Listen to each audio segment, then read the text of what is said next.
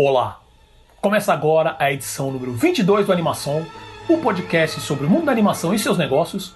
Eu sou Paulo Martini e comigo sempre dividindo essa bancada virtual nesse 12 de novembro de 2020, Selby Pegoraro. Como você está, meu amigo? Olá, meu amigo Paulo Martini. Tudo bem? Mais uma vez aqui juntos comentando as últimas notícias do mundo da animação. É isso aí. Então, sempre lembrando, né, que o Animação é gravado quinzenalmente e para ouvir a gente, sempre basta procurar né, por animação no Spotify, Apple Podcasts, Google Podcasts, Pocket Casts, Overcast, Breaker, Radio Public, Podcast Addict e também no Deezer. Né? E além disso, você pode acessar direto o nosso site, animaçãopod.com.br. Uh, ah, e lembra que a gente também está nas redes sociais, né? então pode procurar pelo Instagram do Animação, que é animação pod, P-O-D, uh, os nossos twitters pessoais, o meu, Paulo Martini, o do Selby, Selby Pegoraro, e estamos também no Facebook, então é só procurar por uh, facebook.com.br animaçãopod. E quais são nossos assuntos de hoje, Selby? Bom, Paulo, hoje a gente vai falar um pouquinho sobre o Dia Internacional da Animação e também de, enfim, as outras lives aí, os outros eventos que prestigiam a animação brasileira, né? Hoje a gente vai falar um pouco mais da animação brasileira. E a gente até tem comentado isso em edições anteriores, a mudança, né, a reestruturação aí da, da Warner Media, né, e o que aconteceu aí com a programação infantil que mudou de mãos aí nessa reestruturação. Falaremos sobre isso. Perfeito. A gente até fez um comentário sobre isso na, na gravação anterior, que uh, tinha saído, acho que foi no dia mesmo da gravação, tinha saído essa informação. A gente falou, vamos ler, vamos entender e depois a gente fala mais para vocês. Então temos esses tópicos. Dito isso, vamos que vamos. Bom, sem comentários hoje, então acho que já, a gente já vai direto para o radar, né? Sempre lembrando, né, pessoal que está tá ouvindo pela primeira vez, que o radar são assuntos que a gente fala aqui, que ainda estão em desenvolvimento, né, estão acontecendo, e a, a gente menciona para ficar no radar de vocês que muito em breve haverá novidades. O primeiro assunto, o primeiro radar, né, é o que em dezembro vai estrear um novo canal, uh, se chama Loading, que é um novo player de conteúdo audiovisual com foco em cultura pop, séries, games, esportes, animes e demais universos uh, relacionados ao entretenimento jovem. O canal terá programação 24 horas, 7 dias por semana, com streaming nas plataformas digitais e transmissão na TV aberta e também na TV paga. Tá? Uh, Selby, já quer fazer algum comentário? Porque eu tenho alguns comentários. É, é, Bom, curiosamente, pelo que eu li, parece que a sede vai ser onde era a MTV, né? É, no, é isso na, mesmo. No, no, prédio da TV Tupi, que já foi também a, a TV Tupi e a MTV. E vai aproveitar assim, até o mesmo sinal, né? Vai aproveitar o mesmo o sinal, sinal, que era da antiga é, MTV. o sinal. E, bom, não é a primeira vez né, que a gente tem um projeto de, de canal jovem, né? Eu não entendi, assim, pelo que eu li, eu ainda não, não vi nenhum detalhe sobre qual a programação específica, né? Que eles falam até em, em, em animes, em programação japonesa, né? Inclusive. Mas eu achei bem interessante a proposta deles de engajamento né, do, do, do público via internet, né? Então, né? Não tem muitos detalhes sobre isso, eu quero estar curioso para saber se você sabe mais, porque eu, eu, eu, li o basicão dessa notícia. Mas é, enfim, é uma boa nova, né? Para ter mais, mais conteúdo aí, mais. É, se for coisas diferentes né, do que a gente está acostumado aí na, na, na, TV aberta, né, no sinal aberto, vai ser muito importante. Não, essa, eu achei essa, essa, esse novo projeto bem interessante por, vários motivos. Né? Um deles é, é justamente essa. Uh, esse objetivo deles de atacar praticamente todos os canais. Né? Então, eles vão estar disponíveis na TV aberta, na TV paga. Uh, uh, eu não, essa, essa, ainda falta um pouco de informação. Né? Eles estão soltando cada, uh, devagarinho um pouco mais de informação.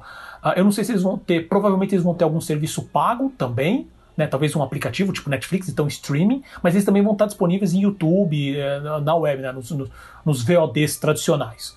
Né. Como que eles vão trabalhar tudo isso? Que eu sei que eles vão lidar com, uh, com é, conteúdo licenciado, então eles já confirmaram que vão ter séries tokusatsu, né? Vão ter os próprios animes, eles bateram bastante nessa tecla dos animes. Eles falaram que vão buscar uh, conteúdo um pouco mais uh, clássico, então um pouco mais nostálgico, né?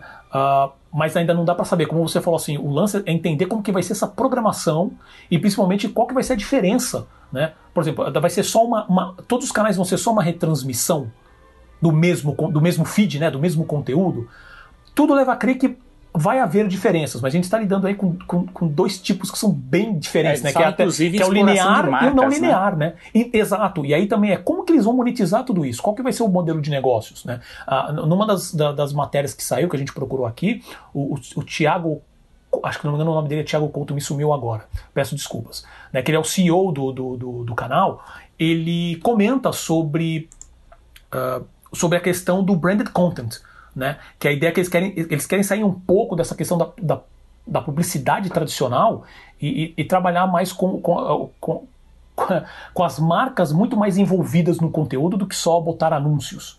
Né? Então também é legal ver como que isso vai ser desenvolvido. E com referência também, e que isso que importa bastante para o nosso lado da animação, não só a questão do licenciamento de conteúdo, mas também questão de vai ter produção própria. Numa das matérias, é, ele comenta que sim, que te, teria produção própria, mas não entra no mérito qual tipo de produção. Obviamente, como eles vão lidar também com bastante com esportes, então alguma coisa nesse sentido, que é uma produção, vai ser uma produção, digamos, de palco, né? Uma produção de palco uh, aqui vai ter mas com referência a animações e outros tipos de conteúdo, ainda não, ainda não dá para saber. Mas é muito legal manter isso já no, no radar, porque uh, principalmente depois eu quero ver também como é que. É, primeiro, que é muito legal saber disso, a questão de, do investimento que está sendo feito em cima disso, que, que eles veem um mercado muito forte aqui no Brasil, e como ele vai se diferenciar, principalmente uma das grandes forças nessa área de mídia, que é o Omelette Group.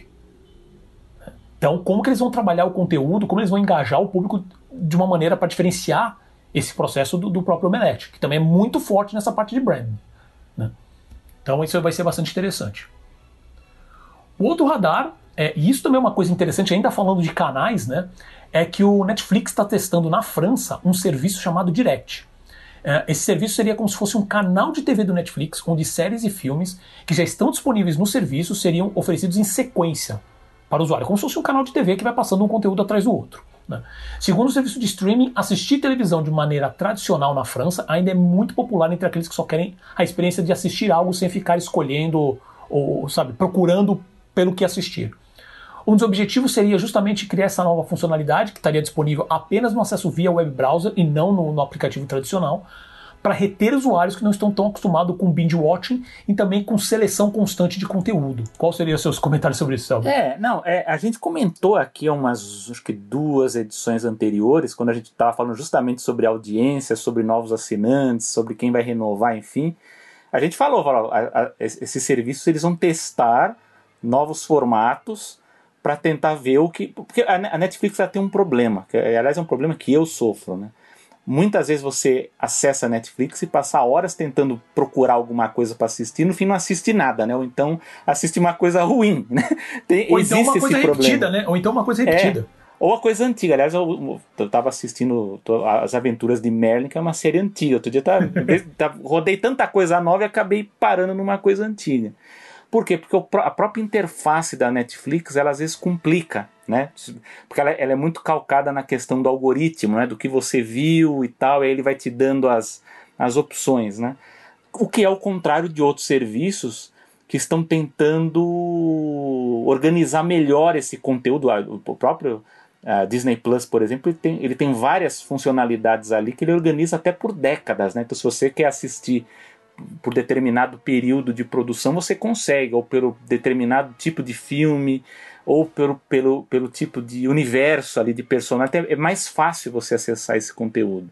Mas, como você falou, há também uma outra coisa que eu acho que esses serviços estão agora observando melhor, que é o público mais velho que está acessando esses, esses serviços e não estão acostumados ainda com essa interface. Né? Até as pessoas estão um pouco assustadas com o sucesso da Globoplay, né? Que por sinal fez, fez um acordo aí bem, bem interessante com, a, com o Disney Plus, né? De oferecer um, um, uma assinatura combo né, entre as duas.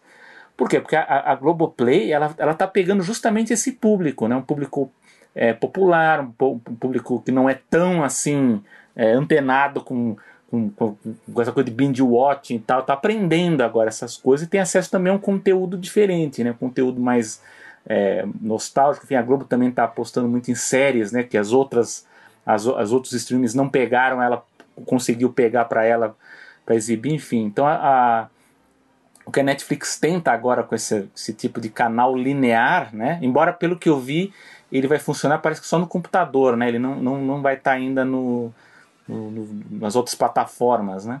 Isso. Eles Mas vêm é testando justa... essa funcionalidade, na verdade, dentro do serviço, que a própria notícia fala, eles vêm testando esse tipo de funcionalidade, mas é dentro do próprio serviço da Netflix. Agora eles estão meio que trans, trazendo essa funcionalidade para fora. né, criando um produto à parte. E, então, eu acho que assim, é, é, eles pegaram a França, que é justamente um país que tem essa tradição maior de, de programação. É, faz sentido, porque a França tem muito conteúdo nacional na TV aberta, né? então as pessoas estão acostumadas a isso, né? E 8 então, milhões de é assinantes é, lá, né? Netflix, é, que então, os caras não podem desprezar. É, então é justamente isso, é tentar uma forma de atrair esse público, né, acostumado ainda com o formato da, da, da programação linear da TV, para o serviço streaming, né? Então é uma, aquela coisa que a gente estava vislumbrando aqui umas edições atrás e está acontecendo, né? Então Agora, também... precisa ver se isso vai dar certo e vai, vai se espalhar para outros mercados. Né? Isso. E também para ver se é uma nova maneira deles talvez diversificar a gama de serviços, né? Também. Sabe, olha, eu tenho aqui o Netflix, eu tenho esse conteúdo. também. Exato, exato. Tenho esse conteúdo dessa maneira, só que eu consigo uh, te oferecer esse tipo de experiência, que é uma experiência mais tradicional, como algo que eles podem realmente marketear em cima e pegar um público que uh, ou, ou, manter um público que estava pensando em sair por causa desse, uh, desse processo. Por exemplo, eu, eu uso muito. Eu, tudo bem que é uma, uma, uma prova. Como é que eles falam? Ah, esqueci o termo, mas assim, é, não dá para usar como, como referência, mas a minha mãe mesmo, ela é uma que não se dá muito bem com. com, com ela tem, ela, a gente assina o Netflix e ela tem o ela mesma assinou o Globoplay. Se você vai perguntar quantas vezes ela vê o Globoplay, quase nunca. De vez em quando aparece um filme ou outro que, na verdade, acaba. Uh, que hoje ela está morando com a minha irmã, né? É, minha irmã que acaba selecionando alguma coisa, ou eu, um tempo atrás, também que selecionava, né? Mas ela não tem esse costume. Colocar um sistema mais. Por exemplo, TV a cabo ela assiste bastante. A própria Globo ela assiste bastante. Então, fazer esse tipo de processo, você talvez trabalhar com, olha, no horário tal, esse filme que você quer ver vai passar, pode funcionar, pode ser um, é uma outra experiência. É uma outra experiência porque você só. O conteúdo tá lá. Você não tem muita alteração nisso. Né? É o mesmo se conteúdo. Eles conseguirem, se eles conseguirem adaptar essa lógica do algoritmo para a programação linear, uhum. aí pode dar uma coisa, uma, uma coisa boa aí, né? Isso, exato. Porque ele também começa a ver o que a pessoa tá vendo. Se a pessoa. Se ele vê que tem realmente retenção, você começa. O algoritmo começa a sugerir falando: olha, essa pessoa gostou desse tipo de conteúdo. Então continua trazendo coisas dessa maneira. Aí também é uma interessante. E aí tem que ver também, uh, e aí o meu ponto com, essa, com esse radar é ver qual que vai. Se isso realmente pode se tornar alguma coisa, uma experiência que vai ter valor mesmo, assim, que vai crescer na, na, na escolha do usuário e como que isso pode impactar também o conteúdo. Vamos, vamos aguardar. Vamos aguardar.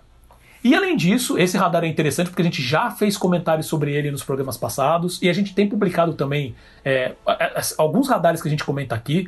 A gente tem postado nas nossas redes sociais, então acessem lá.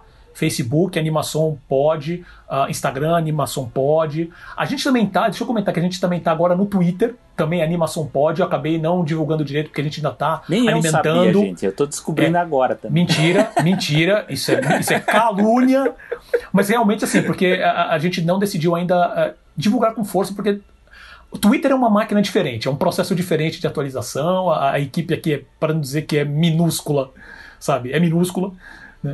Então, é, mas a gente tem postado algumas coisas lá para começar também a, a, dar uma alimentada. Então, só procurar Animação Pod em qualquer dessas redes sociais você vai encontrar a gente.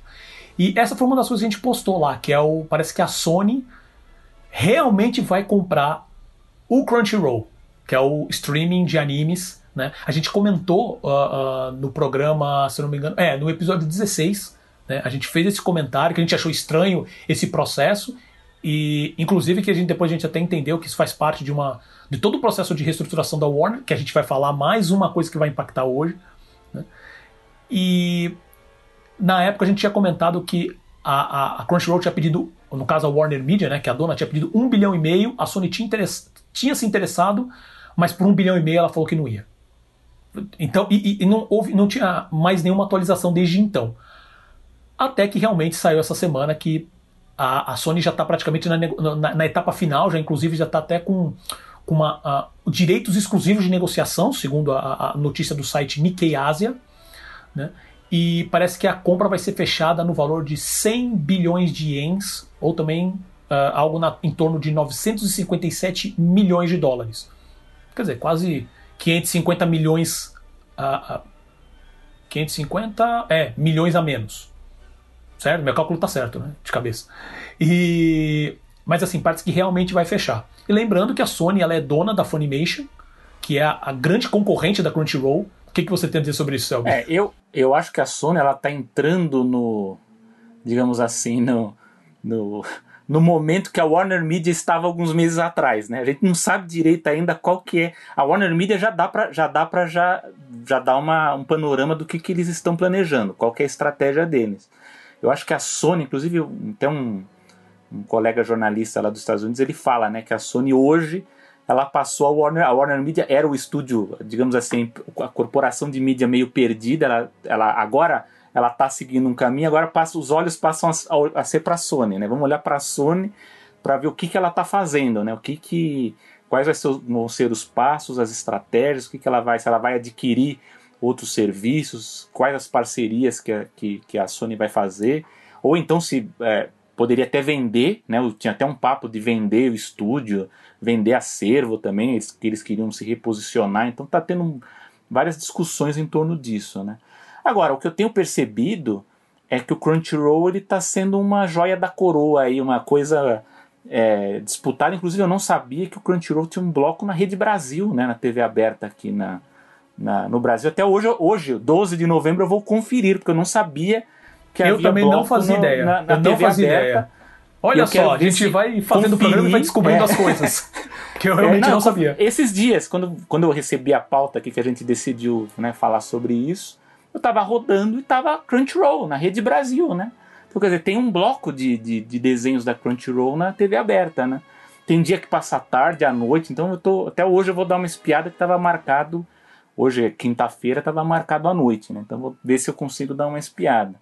Mas assim, é um conteúdo, é um acervo é, bem vasto, né? A gente até já discutiu mais aqui sobre a Crunchyroll. Eu acho que a Sony, a depender da estratégia que ela escolha, ela vai poder, ela vai poder aproveitar muito, né? Assim, tem é, tem mil, mil coisas aí que ela pode fazer com esse conteúdo, né? Em matéria de exibição, de licenciamento, de conteúdo, essas, todo, tudo que a gente já discute aqui muito, né?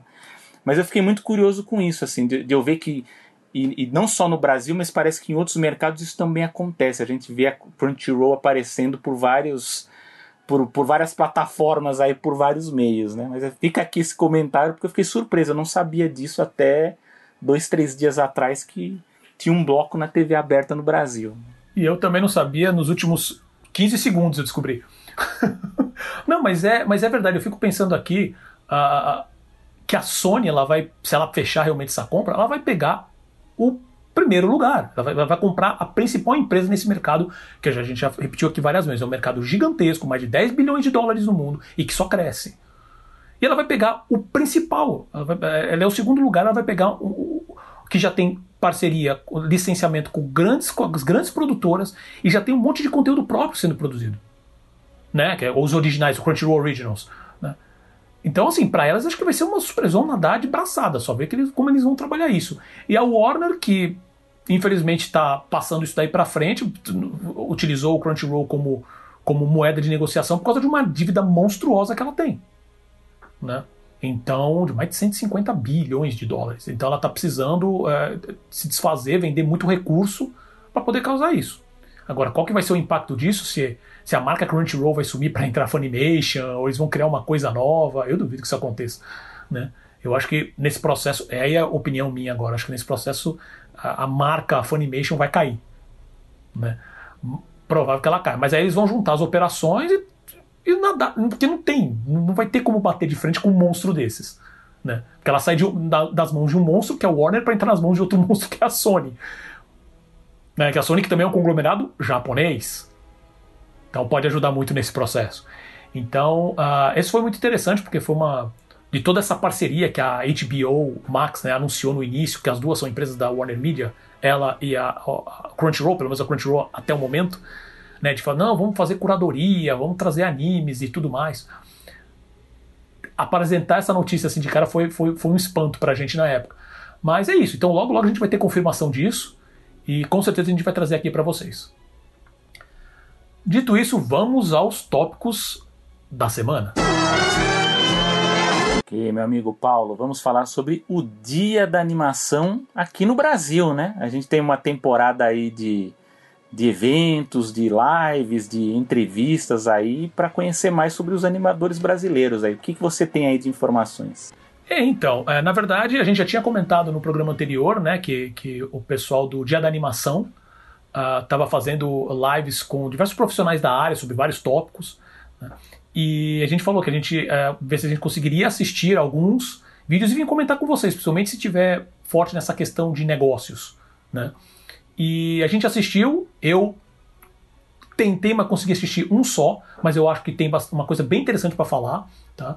Mas eu vou jogar primeiro a bola pro, pro Selby, porque eu acho que ele conseguiu assistir outros que também a gente vai querer discutir mas aqui. deixar falar muito, né?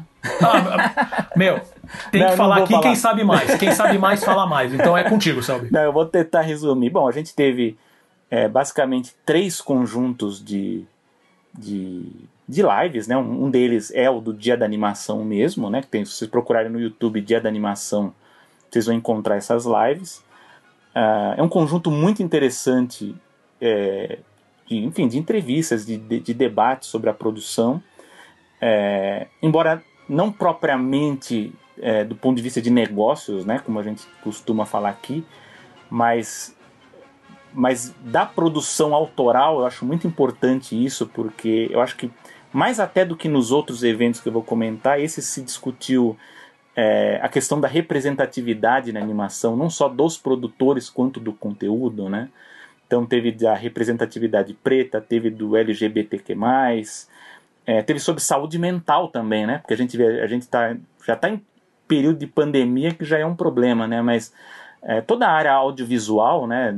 Não, hoje nem só essa, né? Quase todas as áreas estão assim mas a gente trabalha de uma forma muito estressante, né? uma forma muito instável. Né? Então, teve um debate, é, eu vi um trecho desse aqui bem interessante também sobre saúde mental de quem trabalha nessa parte de audiovisual. Teve também sobre cenários regionais, que é um outro ponto que eu vou falar daqui a pouco também, que eu acho muito importante a gente ver que a produção fora do eixo Rio-São Paulo está se fortalecendo no Brasil. Que bom, né? A gente tenha outras regiões é, produzindo animação. Uh, teve também sobre a questão da persona no personagem, então coisas mesmo assim de, de criação mesmo, né? Como, como a gente pode pensar de formas diferentes a animação no Brasil, né? Afinal, a gente tem que tentar se diferenciar um pouco do, do que é produzido fora, né? Acho que é, é talvez o, um dos grandes motes de, de, todas essas lives, entrevistas, debates que tem acontecido aí entre final de, de outubro e, e agora novembro, é, é, justamente a gente ter ideia do que é animação brasileira. Né? A animação brasileira ela tem uma cara, ela tem um jeito, né?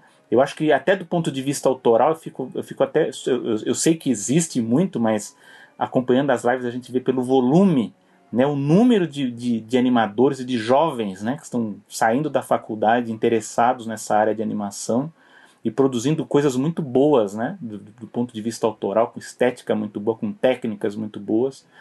E isso me chamou muita atenção. E um dos destaques do, do Dia Internacional também teve um videozinho que o, que, o, que o outro evento também falou, que foi uma homenagem ao professor Eliseu Lopes Filho, né, que, que faleceu recentemente. Ele era professor da FAAP, a FAAP aqui de, de São Paulo, a Fundação Álvares Penteado, que é, ela tem um curso específico de animação né, na, na, na graduação que é bem interessante porque geralmente a animação é, ela fica encaixada como disciplina né, no, no, nos cursos de cinema, de audiovisual, e não, ali você tem um curso mesmo de animação, ele era professor lá, muito interessado também em preservar a memória também da animação brasileira, então acho bem interessante esse aqui. Do, do Dia Internacional você viu algum específico desses que eu comentei? Desses não. Desses aí que você comentou, não. Eu acabei vendo, assistindo o do projeto A Exibição e Além, ciclos de produção da animação brasileira, na animação brasileira. Um outro aqui que eu assisti também um pouquinho é do nosso colega do podcast Se Anime, né? Ele foi um dos, dos organizadores, moderadores, o Vinícius Bozo, né? Foi o segundo festival Anima Ceará, é, que na verdade ele está dentro do que eles chamam de Festival Nordestino de Animação, Games e Web. Né? É bem legal porque já, já junta ali o game também, que é uma coisa que está muito forte. Né? E assisti também debates muito interessantes sobre animação cearense, sobre narrativas em games, sobre panoramas e desafios da produção audiovisual para animação fora do eixo Rio-São Paulo. Então, mais uma vez, a gente consegue enxergar nessa, nessa, nesses debates o que tem sido produzido fora aqui do Sudeste, né? então de uma forma bem é, pungente, de, de qualidades assim, é, de, com técnicas estéticas muito diferentes.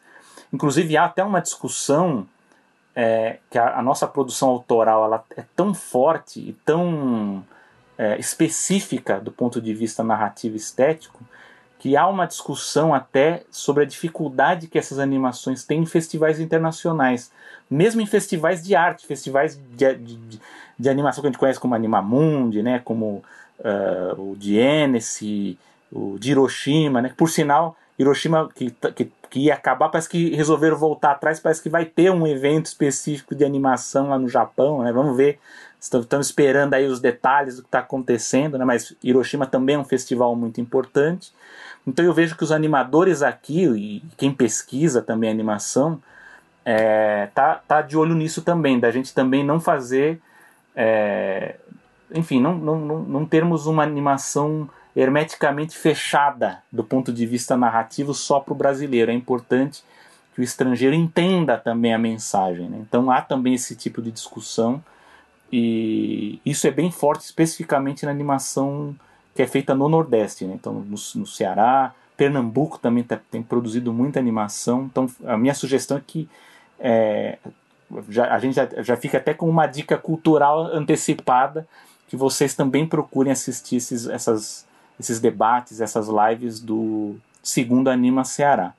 E finalmente eu assisti também o, alguns, algumas lives do CEANIMA, né? o Seminário de Animação, aqui é um, é um evento acadêmico, uh, que seria realizado na USP esse ano, ano passado foi no Rio de Janeiro, e está sendo todo virtual esse ano, é um evento que ele, ele é dividido em três partes, né? então ele tem uma, um, uma parte de palestras e debates, outra parte de apresentações e trabalhos acadêmicos, e uma outra de pitches, né, de, de apresentações de projetos, de, do, do, que, que os animadores estão produzindo, né, os jovens animadores que estão, estão na graduação ou saindo dela. E eu devo participar, né, então até depois que eu, que eu apresentar eu posso até falar um pouquinho sobre, sobre essa parte né, do que foi apresentado. É, mas eu assisti né, algumas dessas palestras, algumas foram feitas até na semana do, do dia da animação. Uh, a gente teve um bem legal sobre mulheres na animação, isso é muito importante, porque animação, não só animação, como quadrinhos e games, é um meio que era majoritariamente masculino e a gente está vendo cada vez mais as mulheres entrando nisso, né, no, na, na, produção dessas áreas. Então há um, um, debate bem legal disso. Também há um, um, um debate também sobre os 35 anos do legado do curso de animação da Universidade Federal de Minas Gerais, que também é uma universidade muito importante com curso de animação. Então, ali foi capitaneado pelo professor Antônio Fialho. Então, para a gente entender bem um pouco sobre histórico desse curso e também sobre a evolução dele e, e também das pessoas que saíram dele, né? o que, que elas fizeram, para onde elas foram. Tal. Então, é, é, bem legal conhecer um pouco do histórico desse curso. Uh, teve, teve, também um, uma espécie de aula magna de um grande profissional da, da, da, animação, diretor de arte aqui brasileiro, que é o Rui de Oliveira. Eu acho que é, para nós aqui, pelo menos Paulo e eu aqui, quem, quem é um pouquinho mais, mais velho, digamos assim, acima dos, dos 30 anos, provavelmente deve lembrar do, do Sítio do Pica-Pau Amarelo, da, da primeira versão que foi reprisada né, pela, pela Globo nos anos 80, 90. Ele fazia aquelas aberturas animadas né, da, da TV Globo, da TV educativa, da TVE. Né? Então, é, é, é, uma, é, uma é, é, quase que uma carta de amor a palestra dele, né? Sobre, sobre é, todo esse processo criativo da, da animação, então muito legal. Uh, e também teve uma homenagem, né? Uma, uma sessão específica ali, uma live específica, homenageando o professor Marcelo Tassara, que faleceu em maio. Ele foi um dos pioneiros do, do, dos estudos da animação aqui no Brasil, na, na, é professor na USP. E ele veio da física, né? Isso é uma coisa muito interessante quando a gente fala de animação no Brasil, porque é, a gente tem muita gente que trabalha com animação que não veio do cinema, não veio do audiovisual, ela veio ou da física, ou veio da arquitetura, ou veio do design, né? Então é bem interessante as origens, né? as origens de, de graduação desses profissionais. É, então ele é especializado em fotofilmes, em filmes científicos, em filmes documentais, ajudou a criar o curso de audiovisual lá de cinema da Escola de Comunicações e Artes da, da USP. E a live é bem legal porque ela mostra é, alguns trabalhos dele. Né? Então tem um dele ali que chama Bela Adormecida, que ele usa essa técnica de, de fotofilme, né? um live action com, com usando essas técnicas né? de, de, de animação na, na película. E é muito legal. Então eu acho que acho que a gente nunca esteve num, num momento tão bom para conhecer mais sobre animação brasileira. Porque a gente não só conhece as pessoas, mas também as dificuldades delas para produzir, é, para conseguir apoio, para externalizar, né? como que a gente manda para fora essa produção, como ela é vista, pela preservação, porque por incrível que pareça, em 2020 a gente ainda tem uma, um, um, acervo histórico sobre a animação brasileira ainda muito raso. A gente faltam livros sobre isso, faltam documentários sobre. Tem aparecido eh, nos últimos anos algumas coisas, mas ainda perto, por exemplo, se a gente for comparar com quadrinhos, por exemplo, a animação ainda está muito atrasado. Né? Acho que até na área de quadrinhos se produziu muito em torno desse histórico. Mas eu acho que a gente tem muito a comemorar com, com esses três eventos, né? O Cianima, o do Dia Internacional, o segundo Anima Ceará. E eu acredito até que vão aparecer aí outros eventos, as pessoas elas estão é, se unindo, inclusive até estava conversando com o Paulo aqui, que eu acho que a gente tem que inclusive agregar esses profissionais também aqui, também para o nosso lado aqui, para o Animação, né? E, e, fica aqui a minha dica, né? Já fica uma dica cultural antecipada, né? Eu dei aqui um panorama geral do que eu consegui conferir, né? Acho que até o Paulo vai correr atrás também de alguns desses aí. Mas vale a pena, viu? Vamos, celebrar a animação brasileira. Não, com certeza. É, realmente, é, foi o que eu falei para comentei com você assim, foi vida, a vida está louca e eu não consegui ver nem metade do que eu gostaria. Acabei conseguindo assistir um, né? Que foi muito bom até, acabei focando e foi muito bom. Como eu comentei, foi o, o, o que eu assisti foi do projeto A Exibição e Além Ciclos de Produção na Animação Brasileira, que foi mediado pelo. Eu, eu, o Selby acabou fazendo um panorama geral, né? Eu vou pegar um, um que eu assisti e vou tentar entrar em alguns detalhes. Isso, faça um. Isso. Aí, é, é, esse painel especificamente foi mediado pelo Felipe Souza e teve participação de quatro produtoras, né? Que é a Nathalie, é, Nathalie Forte, Raquel Fukuda, Letícia Friedrich, então, Friedrich, desculpe se eu não falei corretamente, e a Amanda Kadobayashi. Isso eu achei muito legal também, são quatro produtoras, quatro mulheres que também, que uma das coisas que elas mencionaram bastante durante a, a, o painel foi justamente a, a briga que é ser produtor não só agora por gênero, mas o fato de ter, de ter mulheres uh, desbravando também essa área, que é uma área. É uma área muito legal, mas também é uma área muito chata que você tem que lidar com todo mundo. Eu, eu, eu fazia alguns comentários para alguns amigos meus no passado e eu continuo acreditando nisso. Uh, que eu sempre falava assim: a área de você ser diretor de cinema, diretor especificamente, acaba sendo. É uma área que você acaba concentrando. To, todo mundo ataca em cima de você. Você tem que basicamente deixar todo mundo feliz. Né? Porque se um cara tem problema, eles falam com você. Se o pessoal do financeiro tem problema, fala com você. Se o ator tá com problema, fala com você. Se o produtor tá com problema, fala com você. Se o roteirista tá com problema, fala com você. Entendeu? Então, uh, eu acho que o, o, a área de produção também é uma área que, é, que é muito bombardeada, porque ela tem que resolver problemas como dinheiro, sabe? É, é, ficar toda hora ficar gerenciando isso, elas falam bastante, né? É, a questão de, de uh, dificuldade de conseguir uh, financiamento, de como que você corre atrás, toda a preparação com, com edital, que também é, é, é o ponto. Essa é uma das coisas também que dá para discutir. A gente já falou sobre isso mesmo, né, Selby, em outros episódios que a gente fala sobre a questão de, infelizmente, ainda no Brasil existe uma solução para você viabilizar um projeto animado que chama edital, né? E, e até toda a engenharia reversa que você tem que fazer, que na verdade você monta o seu projeto, que ele custa X, aí seu edital custa X menos 400, aí você tem que fazer o que, que você pode cortar, o que você não pode cortar, o que, que você pode fazer para tentar encaixar nesse, no, no, no, dinheiro do edital, ou então correr atrás de outros editais. Né? Mas ele fala todo esse processo de financiamento, como montar o projeto, que também é, é, elas comentam sobre a questão da, da, da profissionalização. Né? muitas trabalham com, com recepção, até algumas delas trabalham com consultoria de projetos animados, de receber e falar assim, ah, esse projeto já está ok, já está fechado, tanto não só em questão de conceito, mas também para apresentar conceito, conceito criativo, né? mas, mas também para apresentar para editais ou para apresentar para canais de TV para ver se tem algum tipo de suporte nessa área também, se a TV está procurando aquele tipo de conteúdo. Né? Uh, e também, e depois de que tudo, toda essa parte já simples, né? Que é tipo assim, ok, conseguimos o dinheiro e o projeto está ok, é como gerenciar esse dinheiro, como gerenciar os problemas que podem aparecer durante a produção, e eles entram, elas entram até numa questão que eu achei bem legal, que é a questão de gestão de pessoas, que você comentou que teve painel que você realmente queria assistir e não conseguia ainda, que é questão da saúde mental. Como que você, qual que é a responsabilidade dos estúdios sobre a situação do animador, da pessoa que está lá trabalhando, né? E qual que é a responsabilidade do próprio colaborador? Como, ainda mais nos tempos que a gente está vivendo, né? Como que a gente consegue amarrar tudo isso?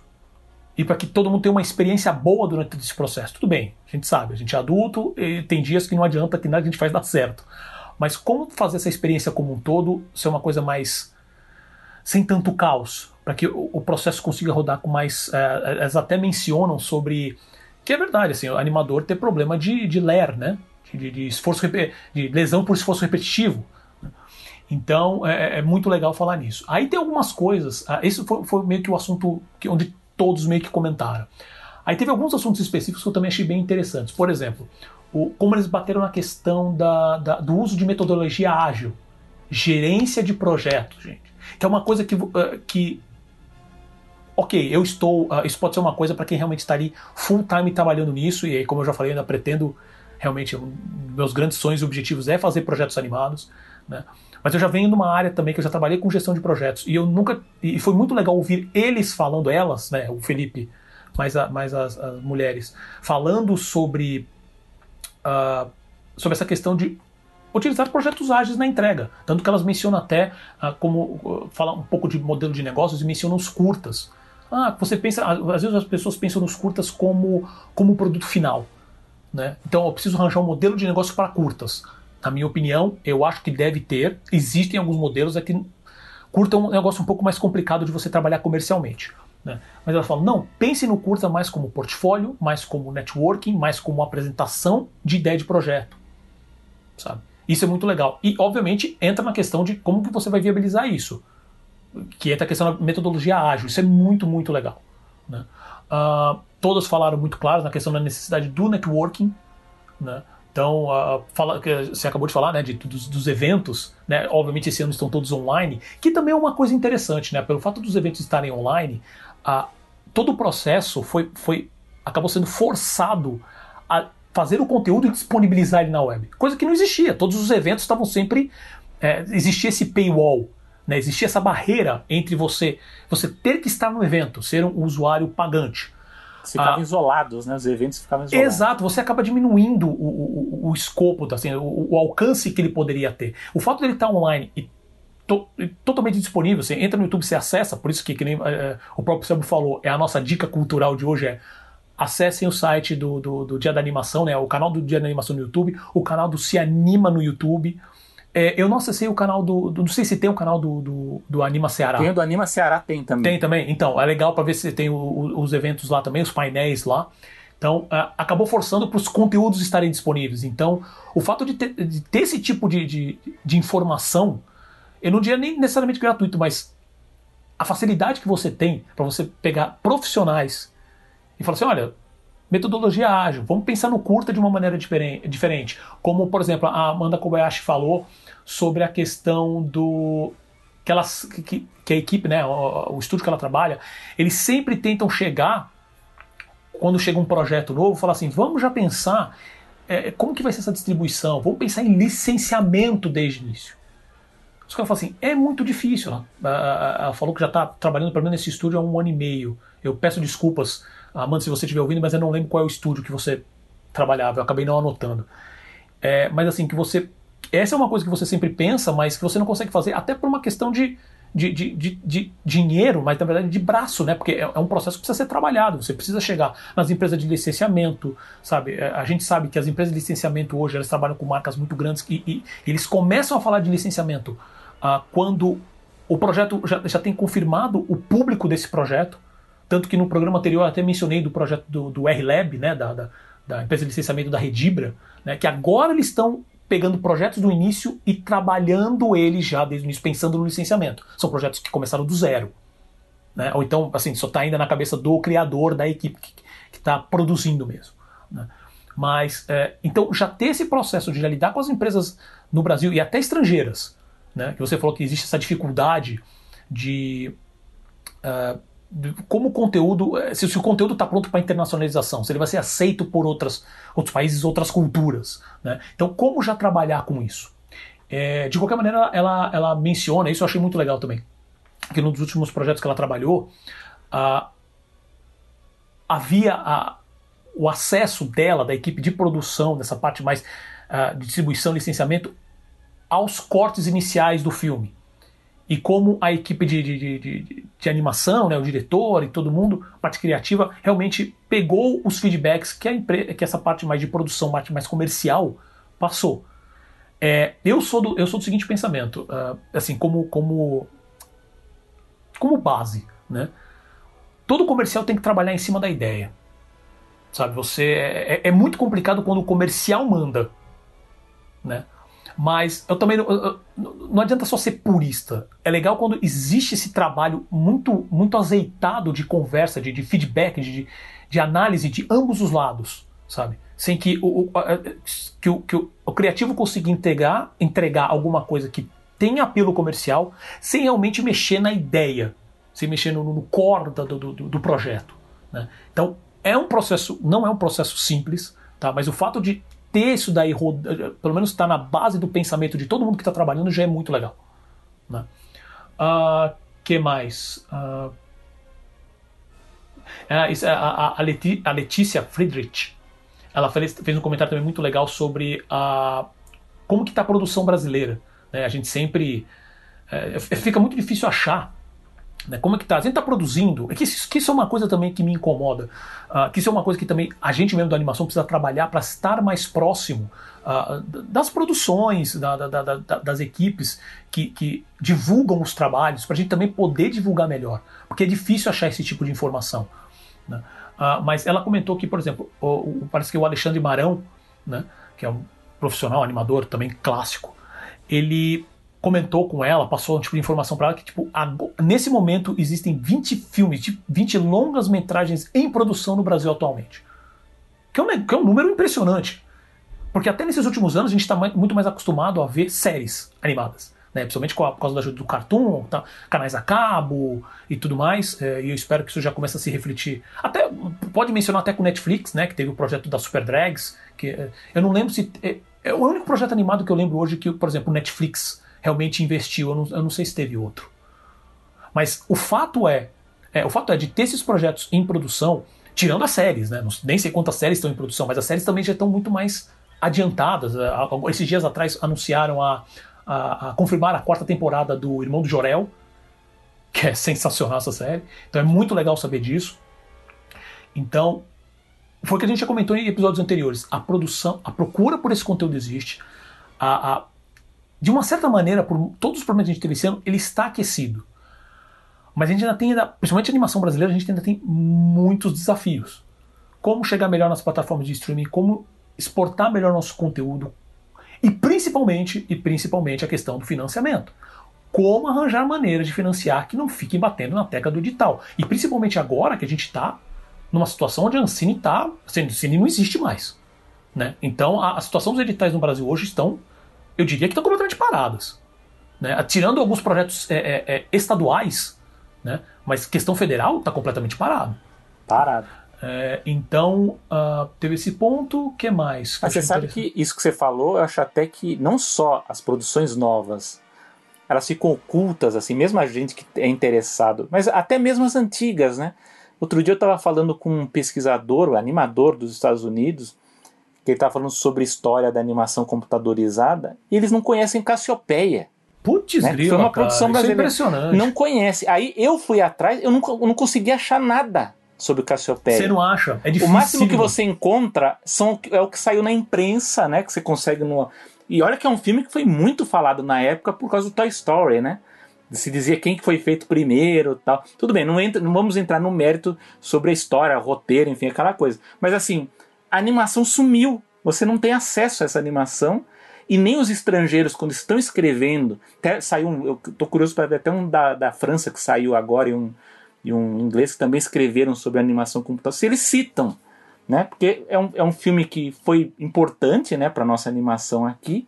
E ele sumiu. E foi uma animação que foi muito divulgada, foi muito comentada na imprensa na época, mas você vê, passou um tempo, ele desapareceu, assim, ele, ele desapareceu. não tem mais acesso. É. Então, o lance do Cassiopeia é interessante até falar, porque e isso eu vou precisar confirmar depois, mas assim, o, isso de, de, matérias que eu li na época mesmo, porque a ideia do Cassiopeia era ser o primeiro longa animado em computação gráfica.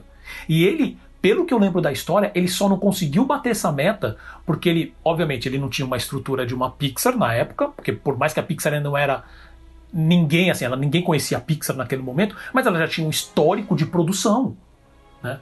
E o Cassiopeia foi feito de uma certa maneira com aquela aquele jeitinho, vamos dizer assim, eu digo isso agora de um lado positivo, né? Mas foi feito com o jeito brasileiro. Você lutando de tudo quanto é maneiras com computadores caseiros, sabe? Tendo que renderizar cenas que, que hoje sei lá, cinco minutos nem isso sai, mas na época era um negócio que fritava computadores. E eu lembro que uma das coisas que atrasou e atrasou por meses a produção foram que o estúdio que eles estavam trabalhando tiveram os computadores todos roubados.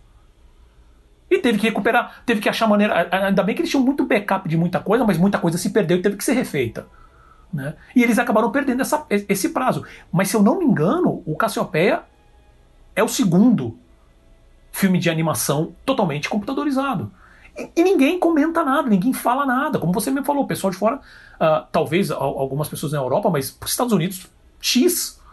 Entendeu? E, e, e, o Toy Story acabou dando, colocando um pouco, como é que é? O, acabou colocando a coberta um pouco em cima do Cassiopeia por causa disso. Né? Porque eles veio com a força toda né, que a gente tem, se a gente entrar na história da, da Pixar e da relação dela com a Disney, você entende também porque eles chegaram na situação que eles chegaram, como eles conseguiram lançar um, um produto tão bom na época. Né? mas acabou colocando, como é que se fala assim, colocando um shade em cima do Cassiopeia. Né? E, mas é engraçado que o próprio.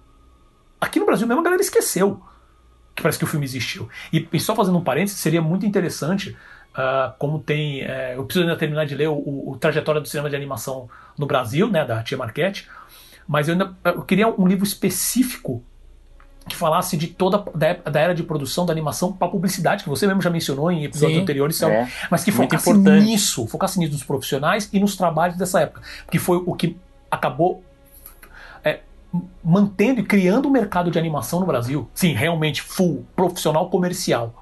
Né? Então seria muito legal ter isso. Então, deixo dica aí para pessoas que tiverem interesse em fazer livros e trabalhos de, de conclusão e trabalhos acadêmicos sobre isso. Né? Uh, então... Aliás, parece que um professor da FAAP estava fazendo. Espero que não seja o professor Eliseu, aí que, que veio a falecer, espero que não. Mas parece que estava um, um professor estava fazendo o livro, mas estava com problemas espe especificamente por causa de orçamento, né? Também de, de, de pesquisa. Depois também, eu não sei se foi finalizado, se, se também faltou verba também para publicar, né, editar e publicar. Mas enfim, é uma coisa muito importante, assim, a, a animação em publicidade, ela formou boa parte da nossa mão de obra de animação, incluindo os brasileiros que a gente vê aí no exterior, aí nos grandes estúdios.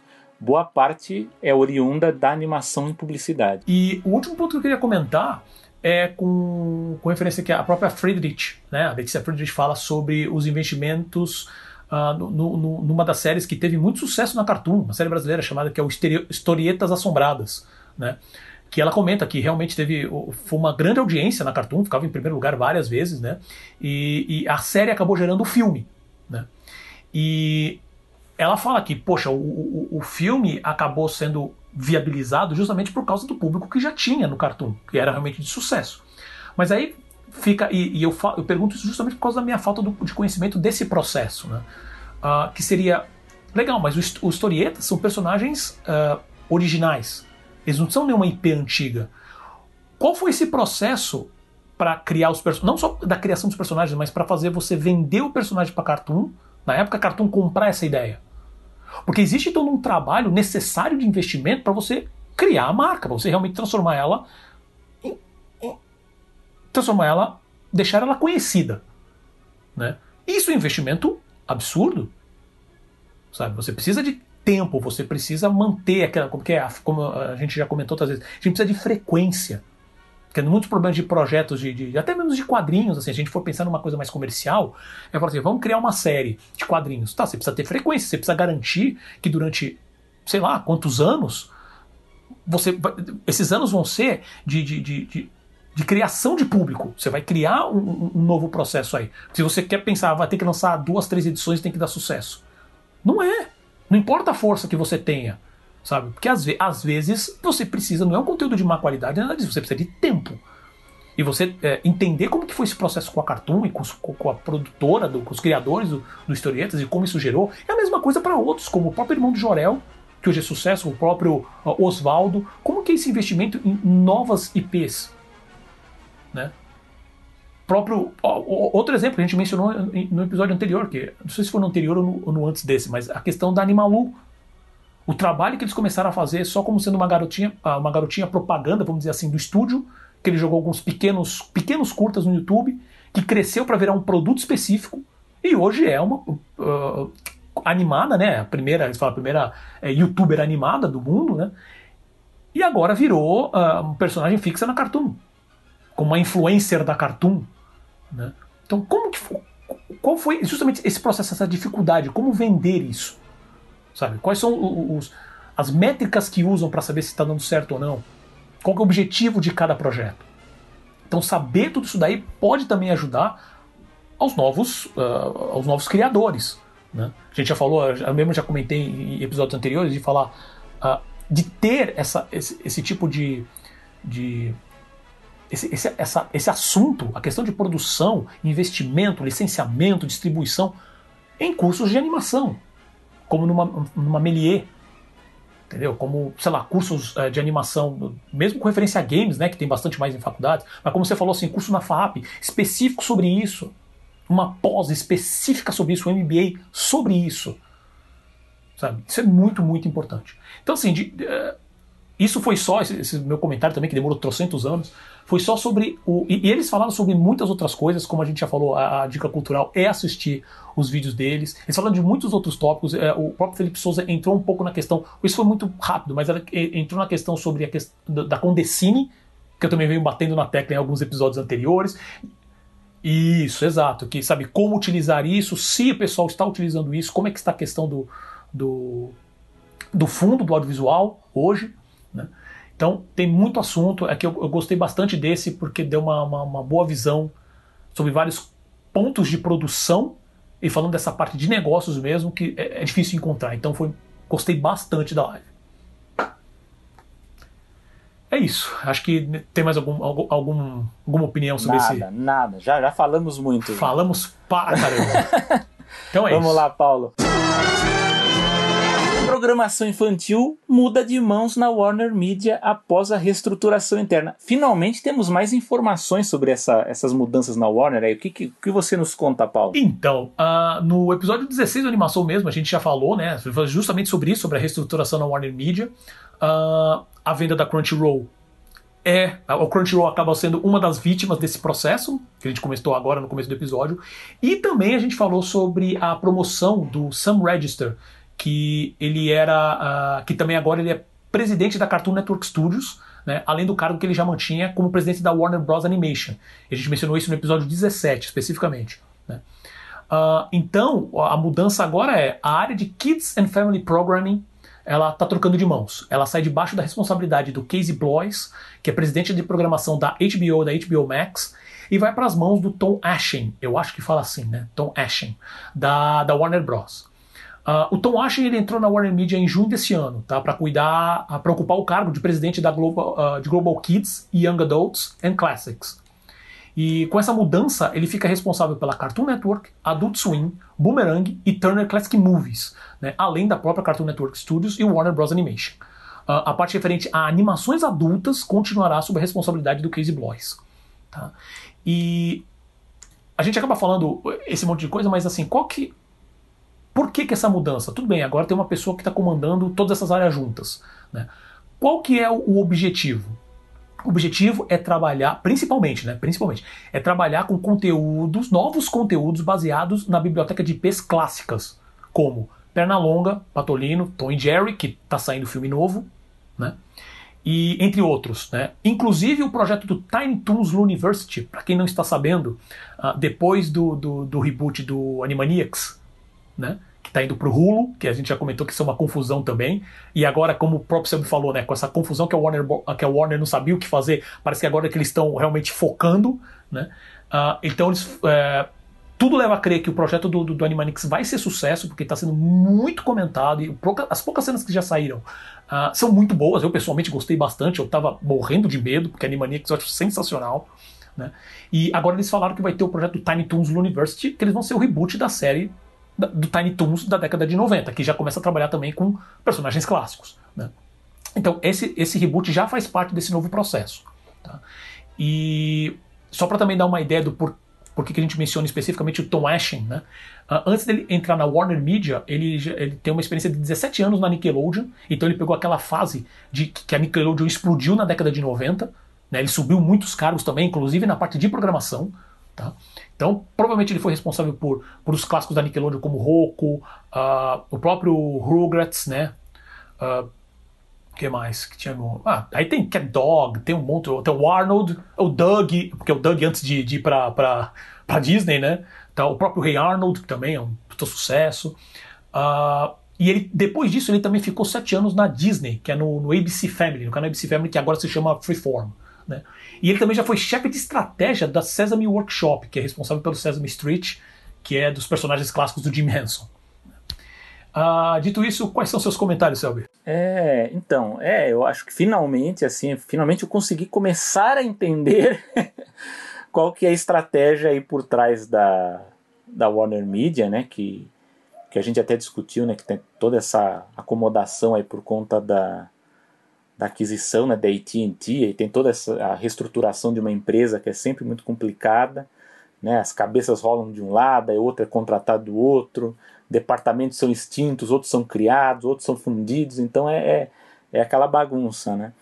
E, e, a Warner ela está passando por, por transformações internas muito fortes, né? Inclusive até até do ponto de vista de comportamento, né? O que eu tenho lido, né? Que é, é até saído agora sobre o caso do Johnny Depp, né? Com o filme Animais Fantásticos lá que ele foi demitido com bom salário, né? Não se preocupem vocês. Ah, coitado, não, ele saiu ganhando 10 milhões, ali gravou uma ceninha, né? Mas se percebe que, por exemplo, é, a Warner, no caso dos filmes, ela deixou muito claro que ela não quer mais é, ter dor de cabeça com diretores, com atores, com produto. Ela, ela vai ter uma, uma, uma relação diferente com os criativos, né? Assim, pelo menos na parte de live action, o que ficou meio implícito no, nas falas que eu vi, e, e a gente está vendo isso agora com as, as decisões novas aí dos filmes que estão saindo, é que as coisas não vão ser como estavam sendo aí nos últimos 10 anos, né? A gente vai, principalmente, é, é, vai ficar aqui uma, uma, uma, uma dúvida aí para os próximos meses, o que, que elas vão fazer com a DC, né? Com esses filmes aí da, da DC Comics, que elas têm que praticamente ter uma nova reconfiguração, né? Começar do zero aí, ver o que, que, que, que vai ser feito, né? E há uma grande preocupação em torno disso. Agora, na animação, eu acho que está bem assim, pelo que eu, que eu vi do desenho, né, não só de, de, desses artigos, mas de outros que, que eu acompanhei, é, da Variety, do, Entertainment Weekly, enfim, é que a escolha do, do, do Tom Ashen, até o, o, Paulo fez muito bem de citar até o histórico dele, porque a gente vê que é um, é um executivo que ele, ele cuidou de diferentes tipos de animação, né? Então tem é, animação é, que no caso da, da, da Nickelodeon pegava também pré-escolar, infantil ali junto, né? Passou pela Disney, que também é um pouquinho mais, mais abrangente o tipo de, de animação, né? Um público um pouquinho, um pouquinho maior, embora a Disney também vista em, em programação mais infantil pré-escolar. Mas me pareceu assim, vamos juntar tudo que é animação né, na, nas mãos do, do Ashen. E assim, pelo que eu entendi do desenho, eu vou tentar aqui resumir um pouco o que eu acho que vão ser essas talvez quatro pontas aí de animação que a Warner vai investir. Uma é adulta, né, que a gente vê pelo Adult Swim, enfim, a gente até já discutiu aqui numa edição anterior, quando a gente já deu um, um preâmbulo aí sobre a reestruturação do, da Warner Media. A segunda é a exploração de personagens clássicos, e aí, é, e aí com foco realmente familiar, de você pegar um público não só o, o infanto, infantil, o infanto juvenil, mas também o adulto que, que, que, já assistiu esses filmes quando era criança, enfim, mais novo. Caso do Pernalonga, do Patolino, tem o filme novo do Tom Jerry aí, que é bem interessante também a técnica que foi usada, e, e, pelo que estão falando aí, o roteiro é melhor do que outros filmes do tipo, né? Então estou bastante curioso para saber como é que vai ser. E também da Hanna-Barbera, né? A gente viu que eles também estão tentando resgatar e recuperar um pouco do universo da, da, dos clássicos aí, das clássicas séries da Hanna-Barbera. E, é, ao contrário da Disney, que está tentando se focar cada vez mais no Disney Plus, no serviço streaming, eu, eu vejo que eles é, a, a, Warner está sendo um pouco mais cautelosa e continua ainda apostando nos canais lineares. Então, não só também no home, home video, mas a gente vê que, que os, o, o, o, encadeamento dessas produções ela continua indo para o Cartoon Network, para o Adult Swim, para o Boomerang, para o TCM. Né? A gente não sabe no futuro como é que vai ser, mas por enquanto eles, eles não estão apostando tudo num lugar só, né? Eles estão é, jogando isso para várias apostas, né? Para ver onde que, que que é o que a Disney fez, mas ao contrário, né? A Disney ela criou um departamento estratégico que vai decidir para onde vão cada, cada produção, né? Cada tipo de produção para onde ela vai. A Warner ela ela está indo um pouquinho ainda cautelosa. Ah, o terceiro ponto que o Paulo até citou bem é o conteúdo pré-escolar que eu acho que a Warner ela, ela ficou um pouco atrasada nesse tipo de, de animação em relação à própria Nickelodeon, a própria Disney também, que investiu no, nos últimos 15 anos aí mais fortemente em, em programação pré-escolar e, e, e, é um tipo de, de, de, produção importante porque hoje na programação infantil de TV um terço da audiência é desse tipo de conteúdo pré-escolar, né? Inclusive até no próprio YouTube a gente vê que o conteúdo mais é, visto é esse, é, é, é, é o pré-escolar mesmo, né? Aquele que a criança fica vendo. E criança a gente sabe como é, ela assiste e fica repetindo, né? Para ela, ela ver a, a mesma animação, mesmo tipo 10, 15, 20 vezes, ela não cansa, né? Então é, um, é, uma, é uma estratégia que já foi explorada pela Viacom, pela via Nickelodeon, pela Disney. E a Warner, pelo que eu percebi aqui, eles vão investir pesado também nessa área. E finalmente. Uh, tentar pegar, até pelo até o Paulo citou, né, do, dos Animaniacs, pelos Looney Tunes também, eles estão começando a fazer isso a partir desses reboots aí de, de, de personagens conhecidos, mas é investir no, nos twins, né, que é o pré-adolescente, né, que é, um, que é um público que tem já uma cabeça um pouquinho mais sofisticada para entender piadas mais adultas, né, com mais referências, né, e também num público mais velho. Né? Então a gente tem o caso do, do Animaniacs, do Tiny Toons, é, também tem os, as produções do, do Jandy Tartakovsky, né, que é conhecido do Laboratório de Dexter, Samurai Jack, vai ter uma, uma produção aí que está muito esperada aí do Unicorn Warriors uh, Eternal, né, que é um, enfim, tudo que é dele é, é interessante ver, porque geralmente são coisas muito boas, né, e também uh, uh, o foco muito grande em, em, marcas, né? em brands conhecidos. Então eu vi que vai ter, por exemplo, uma série dos Gremlins, né? The Secret of Mogwai.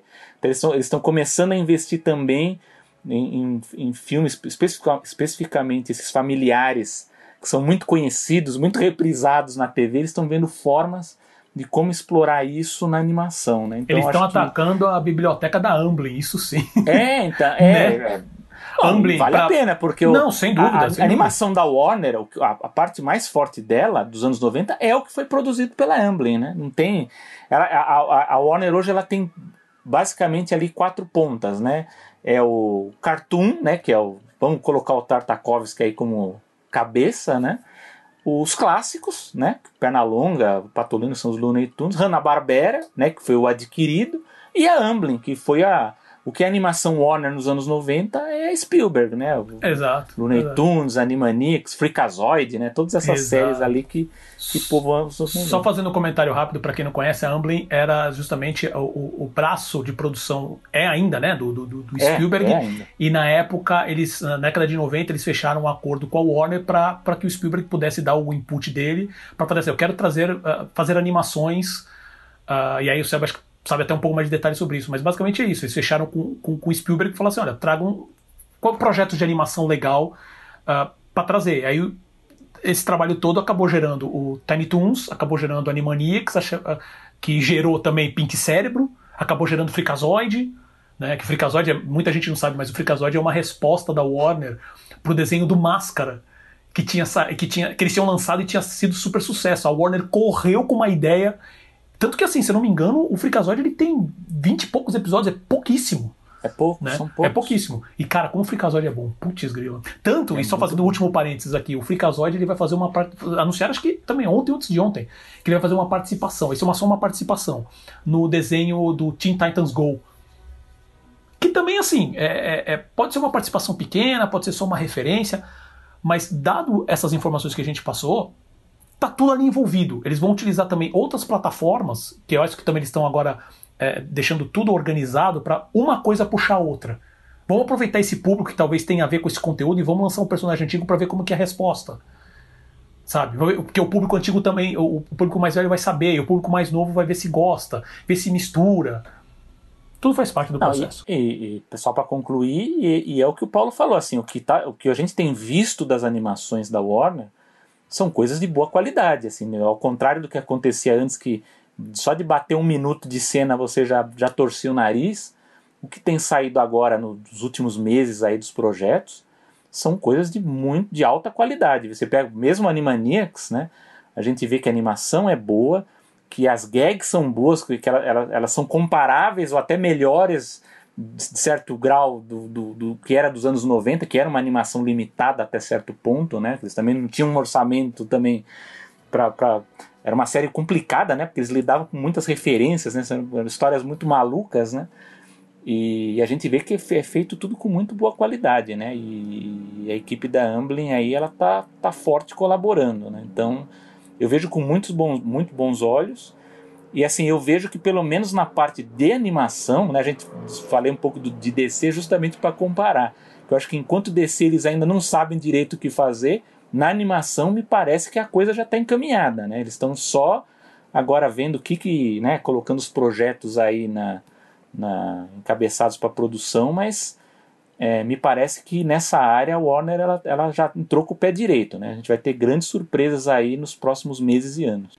Sem dúvida. É, o único, assim, o comentário que eu tenho para fazer é que eu vejo, quando eu li assim, qual, qual era o objetivo, assim, principalmente que essa questão de revigorar as IPs, eu falo, é, faz sentido. Na verdade, eu acredito que eles já tenham pego justamente essas informações uh, da área de licenciamento. Por que, que eu digo isso?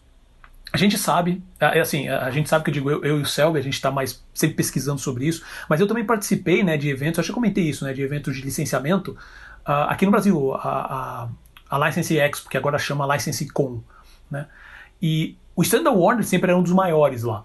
É, então todo, todo o evento também tinha apresentação dos quais os projetos para o próximo ano e né, para já começar a trazer para os é, licenciados né, quais eram os novos, os novos projetos, para já começar a conversa, quais eram as expectativas de público e tudo mais. Gente, era impressionante o quanto eles. Se chegava nos stands, era sempre Batman o tempo inteiro.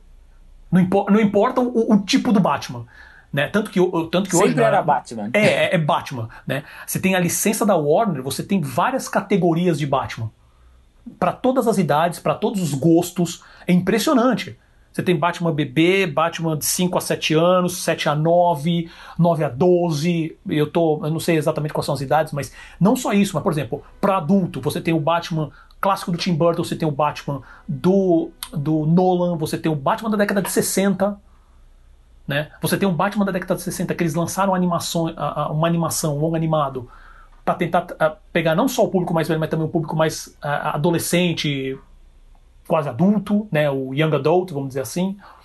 Uh, e sem isso, era personagens da, da da, da Ana-Barbera, principalmente Scooby-Doo, isso muito antes do Scooby, porque você tem. O Scooby é, é, é também um sucesso de, de, de, marca, que assim, é uma marca que não morre, você quase não tem alteração dos personagens.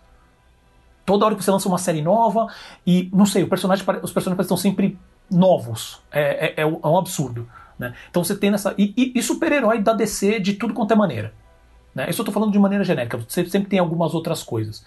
E sempre tem, de vez em quando aparece um perna longa, ou talvez um Superman. Então, o fato deles estarem é, centralizando tudo isso, eles vão bater muito mais nessa tecla. Né? Então, assim, ó, vamos ter personagens novos. O lance não é isso, porque isso daí, ok, isso são as marcas super comerciais e vão continuar vendendo bem. Né? Mas o lance é como que isso vai ser trabalhado, principalmente com as marcas novas, principalmente com o pessoal da Cartoon Network Studios, né? que eles também, eh, por exemplo, você tem lançamentos de muito sucesso, como o próprio Adventure Time como o próprio We Bear Bears, que parece que vai. que é os urso. Eu não lembro. Eu nunca, esque, eu nunca lembro o nome desse desenho em português. Mas que vai sair um filme agora também. É, é cartão para exibir. Né? Acho que agora para novembro ou dezembro. Uh, então, como que vai trabalhar tudo isso? E não só isso, que, que aí agora eu estou fazendo uma referência com a DC, que é a questão do Young Adults. Que eu sei que eles vão bater muito nessa tecla. Que tipo de conteúdo que eles vão fazer para essa fase pré-adolescente e adolescente. Porque a própria DC ela tem, começou a lançar agora uma série de quadrinhos de personagens clássicos, mais voltado para esse público pré-adolescente. Eu lembro que esses dias saiu mesmo a, a, uma capa do, do quadrinho do John Constantine, com um traço super de desenho animado, vamos dizer assim, aquela tem muita, pelo menos a, a, referência que me traz na hora é justamente é, Paul Dini e Bruce Timm na época do Batman, né, do Batman clássico da década, o, o BTAS, né, o Batman The Animated Series. Uh, com essa pegada. O Joe Constantine, por exemplo, é, tem um visual um pouquinho mexido, pouca coisa, mas, por exemplo, agora tá com All-Star, em vez de estar tá com cigarro na boca, ele tá com pirulito. Que a avó, do, a avó do, do irmão do Jorel já fez isso de maneira muito mais legal. Só queria deixar aqui registrado. Né? Mas assim, então eles têm. Tá tendo esse processo também de, de, de começar a deixar a fazer os personagens, que aí não estamos falando puramente de IP. Né? Não estamos falando mais, ah, porque é a história do Constantine, porque eu. Não são IPs, eles estão pegando personagens específicos que, que atingem um certo tipo de público e que provavelmente deve fazer sentido falando assim: eu vou começar a jogar esse personagem para esse público que com o tempo que ele for passando ele vai mover para cá. E faz sentido. Né? E aí a gente pode entrar em discussão de tipo eh, se esse tipo de, de análise faz ou não. É uma questão comercial. Né? É, mas é muito interessante como eles estão trabalhando isso. E parece, a, a sensação que me dá, como o Sérgio falou, vejo com bons olhos, é que agora o Warner está realmente se focando. Falar, olha, não sei se vai ser se vai ser um bom caminho ou não, se o conteúdo que vai sair daí é bom ou não. Mas como empresa, eles estão começando. Primeiro, estamos focando em animação, o que é sempre ótimo, né? Mas a gente está focando, estamos direcionando para cá. Porque a gente já tem provavelmente também para aproveitar outros canais de venda, o próprio licenciamento que eles sempre tiveram muito forte, né? E, e como trazer marcas antigas, porque a, porque a parte do licenciamento adulto, para quem não sabe, nos Estados Unidos está um pouco mais desenvolvido, mas o licenciamento de produtos especificamente, tá? Eh, de produtos para adulto ainda é um mercado muito pequeno. Tá, o licenciamento infantil é, é, é, grotesco, ele é mais de 50%. Né? É, eu acredito que o licenciamento adulto nos Estados Unidos esteja batendo hoje na faixa dos 15%, mas eu posso estar errado. Estou pegando, tô lembrando de informações um pouco antigas, tá? E aqui no Brasil é muito menos, é muito menos. A última feira de licenciamento que eu fui em 2019, eles falam isso, olha, está aumentando aqui no Brasil o licenciamento adulto, que eles falam muito, por exemplo, de produtos de consumo com marcas de carros, de bebida, que sai só, não é só bebida, não é só carro. Então você tem, é, por exemplo, caderno com muito, principalmente é, Ford, Chevrolet, né, com carros e tudo mais. Então com, com, bebidas, que isso aí já não, teoricamente também tem que tomar cuidado de como que você licencia.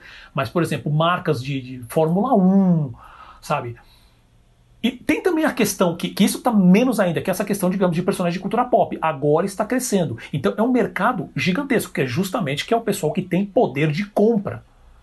Né? Então eles vão bater muito nessa tecla também, a questão do adulto. Tanto que a, a questão do adulto ainda vai ficar debaixo do, do, do, do, Esqueci o nome dele agora, do Casey Bloys, isso. Então, ah, ah, sim. É, é, do Casey Bloys. Então tem que ver também como eles vão trabalhar essa questão de licenciamento. Né? Porque a gente está falando aqui especificamente de jovens e ah, pré-adolescentes e adolescentes. Né? Que isso também está, tá, como eu falei, com referência a DC, isso está espalhando por toda a área da empresa. Então é muito legal eles começarem a ter esse foco. Né? Então isso é bacana. Eu espero coisas boas, pelo menos a arte do John Constantine pareceu super legal. Né? Então, ok, vamos em frente. E. Mas não sei, pô, pô, acho que vai ter ainda muito mais novidades da Warner vindo aí. Né? Porque essa, essa, essa reestruturação não terminou. Não, e eu fico feliz porque a Warner, ela, nas últimas duas décadas aí, ela era um estúdio que todo mundo ficava na dúvida, né? Porque ela tem um acervo gigantesco de, de animações muito conhecidas, que são exploradas até comercialmente, como você fala, de, uma, de forma forte, né? E, mas você não via novas, novas produções, ou quando viam eram produções assim meio que as pessoas acabavam não gostando tanto, né? Então, o que eu vejo agora é que eles estão a qualidade melhorou bastante, que parece ter esse foco que você falou, assim, um foco muito específico em canais, em públicos específicos, em construir um, um tipo específico de, de, de, grupo, né? Até para ter isso que você fala de, de passar para outros estratos, né? Pra, uhum, de, uhum.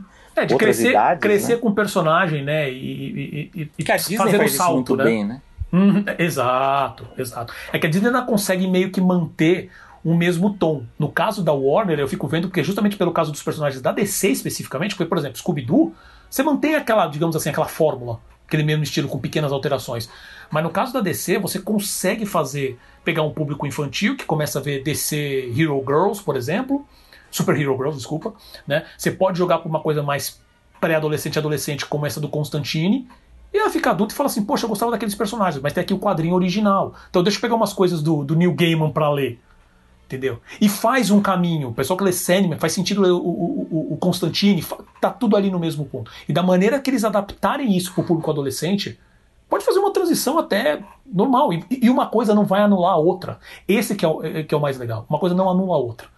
Então aí, numa questão comercial, é sucesso. É isso. Dito Sem isso. Mais, já, já, falamos é, demais. Já né? falamos demais hoje. sabe? O pessoal já, já tá falando aqui pra gente que a gente tá virando o xadrez verbal da animação. Então vamos, vamos, vamos, vamos agilizar o processo. Bom, mas passamos então para as dicas culturais, que a gente já falou umas quatro vezes quais são as dicas culturais. Mas fala aí, Selby. Ah, mas é sempre bom reforçar. A gente convida todo mundo a assistir as lives, os debates do, dos canais no YouTube. É só lá procurar no Dia Internacional da Animação. Tem também do Se Anima, coloca tudo junto, Se Anima, também vai ter coisas bem legais ali, debates, as, as, as apresentações também tem alguns curtas também são exibidos. E também do segundo Anima Ceará, que é do Festival Nordestino de Animação Games e Web. E faço aqui o convite novamente para se você tiver dúvidas, elogios ou críticas, nos procurar né, no arroba Paulo Martini, arroba Pegoraro, que estamos sempre de olho e também nas nossas páginas, né? principalmente no Facebook, que a gente coloca ali as notícias de última hora, a gente está sempre colocando ali, o pessoal pode comentar se quiser. É isso, Perfeito. meu amigo Paulo. Perfeito. E uh, não se preocupem, assim, vocês podem procurar direto né, no YouTube, Dia Internacional da Animação, ou então o Se Anime, ou o, o, o Se, se anima, anima, desculpa, Se Anima, desculpe, Se Anima. Uh, mas abraço pro pessoal do Se Anime também, de qualquer maneira, do podcast Se Anime e do, do segundo Anima, uh, Anima, uh, Anima Ceará, né? Isso. Né? Mas a gente vai colocar também os links direto na descrição desse episódio. E lembrando também, né, que você, como você mesmo falou, no nosso, nosso Twitter, no, no de, o, do Selby Pegoraro, o meu Paulo Martins, e também agora no animação, arroba animação pode, no Twitter também. Então pode mandar mensagem, pode mandar DM, essas coisas, vocês fiquem à vontade. E também na própria página do Facebook, Animação Pode, e no Instagram, Animação Pode. E deixando também meu agradecimento sempre ao Gustavo Pinheiro, responsável pelas artes e pelo, pela edição do programa, e sempre também a você, meu amigo Selby. E lembrando, vou, todo mundo, né, que vocês podem ouvir a animação no Spotify, Apple Podcasts, Google Podcasts, Pocket Casts, Overcast, Breaker, Radio Public, Podcast Addict e também no Deezer. Então, se você quiser, por favor, né, divulgar o programa e a pessoa falar assim: ah, não tem por onde ouvir. Não tem. Tem. Todas as plataformas têm. E também, se, se não tiver, também, se, se a pessoa não, não, não, acessar por nenhuma dessas plataformas de podcast, você pode acessar direto pelo animaçãopod.com.br. Eu sou o Paulo Martini. E eu sou o Selby Pegoraro. E vemos, ouvimos todo mundo no próximo episódio. Isso é tudo, pessoal. Um abraço a todos.